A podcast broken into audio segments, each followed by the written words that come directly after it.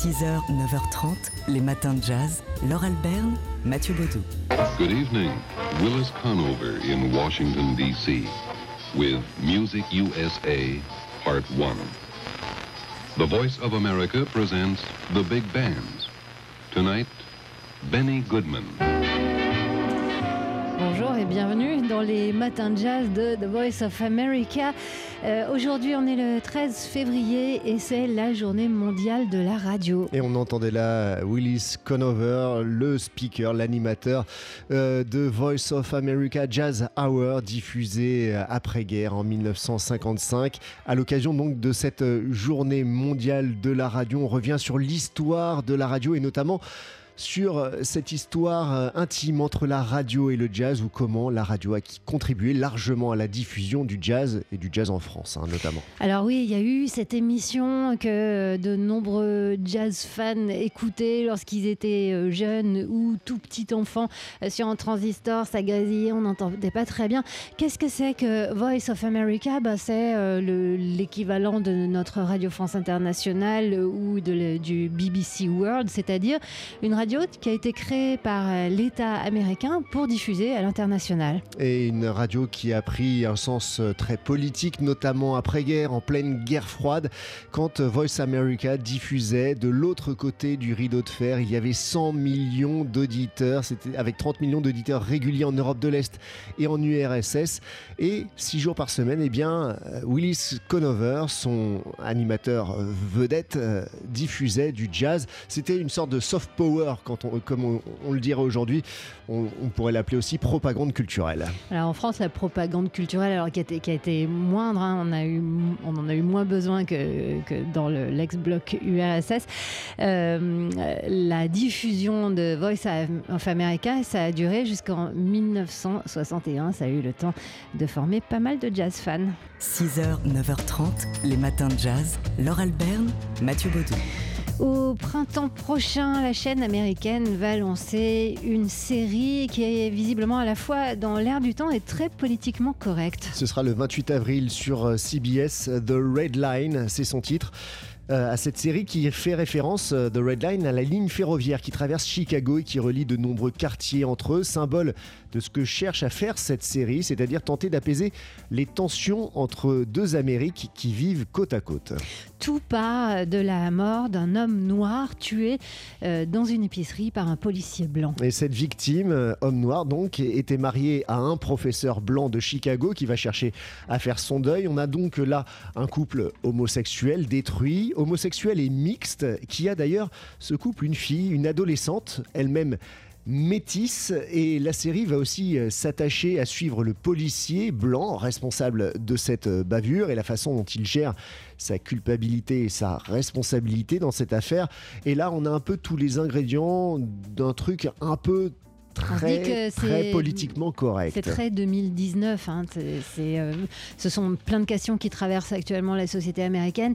Et on se dit que c'est peut-être un peu too much d'avoir tout réuni. On ne sait pas. On a un beau melting pot de tous les sujets euh, d'actualité, effectivement, les sujets de société qui traversent la société américaine en ce moment. Donc le résultat, euh, c'est The Red Line, une série qui va débuter sur la chaîne CBS à partir du 28 avril. 6h, 9h30, les matins de jazz. Laure Mathieu Baudou. Allez, debout, c'est la Blues March d'Art Blakey et ses Jazz Messengers euh, enregistrés en 1958 au Live Saint-Germain. Et c'est ce morceau qui a été pendant longtemps le générique d'une émission de jazz mythique en France, diffusée à l'époque sur Europe numéro 1. Et on en parle parce qu'aujourd'hui, c'est la journée mondiale de la radio. Pour ceux qui aiment le jazz, en l'occurrence euh, présenté par Franck Teno et Daniel Philippaki entre 1955 et 1971.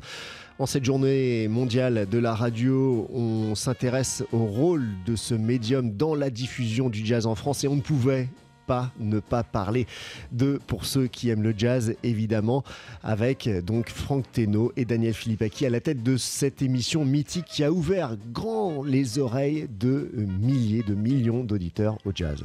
Alors, euh, cette émission, au début, elle aurait dû être euh, présentée uni- uniquement par euh, Franck Teno, 30 ans, passionné de jazz, euh, qui, qui était le président du Hot Club de France, qui euh, était le secrétaire de rédaction du magazine Jazzot, qui était vraiment à la pointe. Et puis, euh, Qui traînait avec Boris Vian. qui traînait avec Boris Vian. Et, et en même temps, Franck Teno tout seul au micro, bah, c'était pas une idée qui séduisait le, le patron d'Europe numéro 1. Il faut imaginer, Europe numéro 1, c'était une radio de, de jeunes loups à l'époque. Mm. hein. C'était le, le jazz, c'était la musique débranchée. Et donc, Franck Teno associé à Daniel Philippaki, créant euh, un duo d'une modernité décoiffante. Ils ont fait venir tout le monde euh, du jazz international et donc en l'occurrence surtout américain.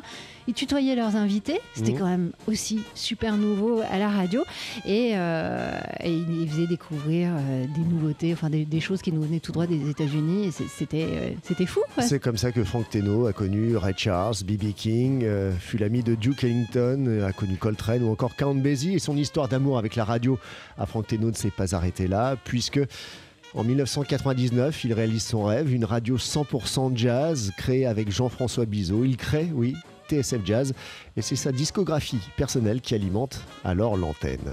C'est-à-dire que tous les disques que vous entendez, bah, c'est ça. Par exemple, celui de Sidney Bechet, Joshua Fit The Battle of Jericho. Je suis pas sûre de mon coup, mais je pense qu'on l'a piqué dans la discothèque de Franck Teno. 6h, 9h30, les matins de jazz. Laure Alberne, Mathieu Baudou. On l'appelait Monsieur Jazz. On a appris sa disparition hier à l'âge de 93 ans et on voudrait saluer ce matin son énorme contribution à la diffusion du jazz en France. André Francis. André Francis, c'est plus de 50 ans de carrière, directeur artistique de nombreux festivals de jazz, euh, la voix du jazz à l'ORTF puis à Radio France, membre fondateur de l'Académie du jazz, président fondateur de l'Orchestre national de jazz. Euh, commandeur de l'ordre des arts et des lettres. Euh, voilà pour le pédigré du monsieur, s'il vous plaît. Alors aujourd'hui, euh, on, salue tous sa modernité, l'immensité de, son de son éclectisme, ses, ses grandes oreilles. En un mot, eh bien, on va l'entendre ici. Il était au micro de Jean-Charles Doucan il y a quelques années sur TSF Jazz. C'était à l'occasion des 50 ans de l'enregistrement de Love Supreme de John Coltrane, qu'il a largement défendu ici.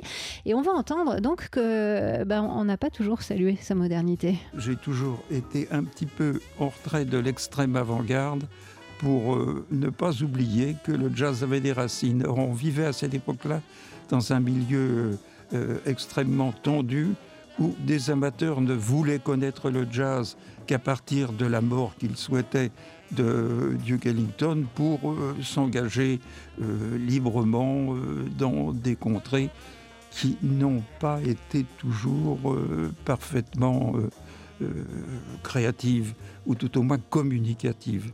Alors, le fait de vouloir préserver l'acquis et de donner quand même la parole au présent, ça me mettait un peu dans un état de porte-à-faux.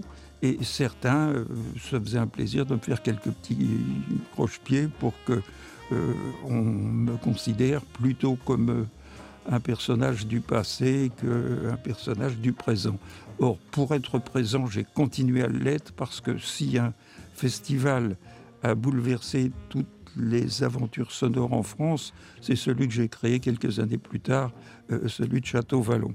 Voilà, André Francis au micro de TSF Jazz en, en 2014. André Francis, homme du passé, voilà, qui est bien ironique et injuste. Euh, bye bye, monsieur Jazz. 6h, 9h30, les matins de jazz. Laure Alberne, Mathieu Baudou.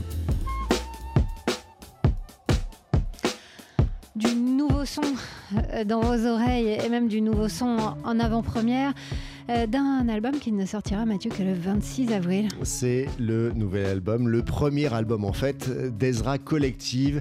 Quand on vous dit depuis beaucoup de temps maintenant que qu'on a déjà prononcé la cette phrase. hype du jazz, c'est à Londres qu'elle a, lieu en ce moment. Et bien la preuve une nouvelle fois avec Ezra Collective, cette formation euh, dénichée, choyée par Jill Peterson, et issue donc de l'underground londonien.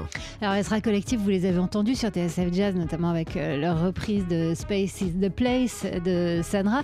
C'était un extrait d'un EP, hein, c'était un, un six titres. Alors, un premier vrai album, bah, on en attend beaucoup. On va le découvrir au printemps prochain. Et en attendant, bah, le groupe vient juste de mettre en ligne Ce euh, ce matin ce morceau qu'on écoute euh, pendant quelques secondes.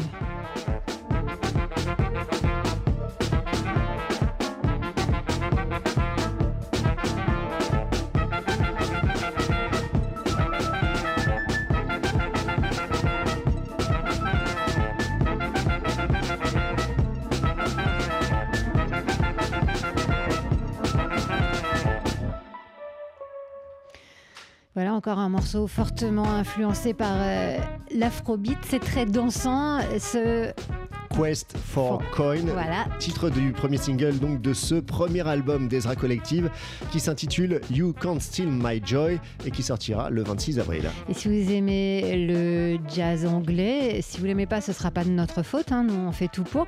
Euh, si vous l'aimez, eh bien sachez qu'il va venir jusqu'à nous à Paris, en tout cas euh, à la fin du mois de mars, dans le cadre d'une programmation spéciale euh, autour du, du- de l'Angleterre et du Brexit. Ce sera au Duc des Lombards. Et puis nous, nous vous emmènerons dans le mythique euh, club du Ronnie Scott pour un jazz live tout à fait spécial. On vous en dira davantage bientôt. Les matins de jazz.